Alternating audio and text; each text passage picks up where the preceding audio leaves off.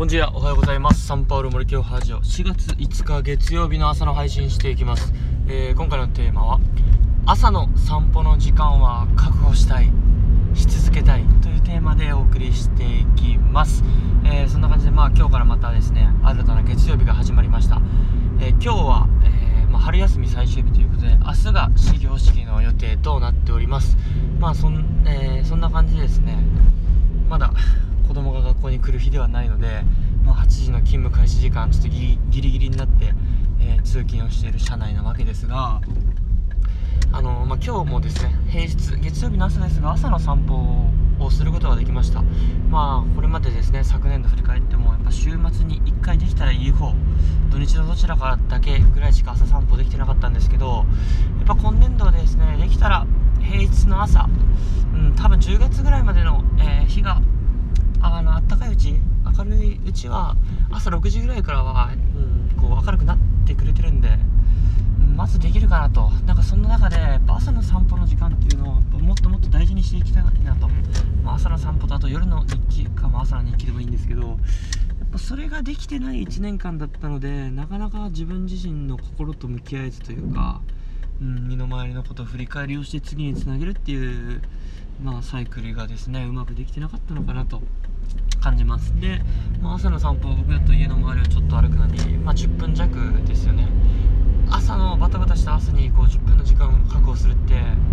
意外と難しいんですけどちょっとね10分15分早起きしたら絶対できるはずなのでなんかそこを確保していきたいなとそうすることによってこう目の前の細かいガチャガチャしたことじゃなくてやっぱりもっと大きい視点でですね振り返りもできてあなんかこうこれまでのことに感謝の気持ちを持ったりしてでまた新しい今日も頑張ろうとすべきことは何だったかなっていうのも頭の中で、えー、整理しながらですねこう朝の時間を過ごせるのでたったの10分投資するだけでたったの10分投資するだけで、まあ、回収っていうかやっぱ効果はとても多いと大きいと思うんですよね1日8時間から10時間ぐらい仕事する中での効率が上がってくるというか、うん、1日のエネルギーチャージもなりますしね。はい、ということを考えました。まあ、昨日あの茂木健一郎さんの、えー、ナウボイスとかをやっぱ聞いてても週末まとめ聞きするんですけどやっぱどんだけ忙しくても削らない方がいいものっていう中でやっぱ一つは運動でもう一つは、えー、睡眠。でもしできたらこう雑談おしゃべりの時間を削るなっていう風なお話があってまさにそうだなと思って、まあ、朝の散歩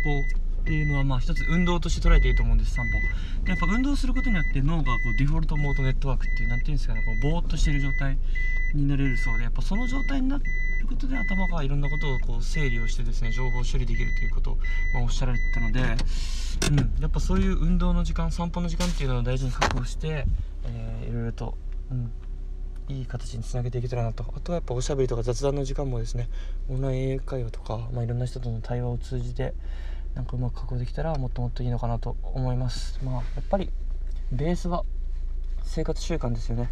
ぱ早寝早起きでしっかり睡眠時間を確保した上で朝から、うん、散歩でも始めてガンガンやっていくそんな今年度にしたいなと思います。ミートブリガードチャチャ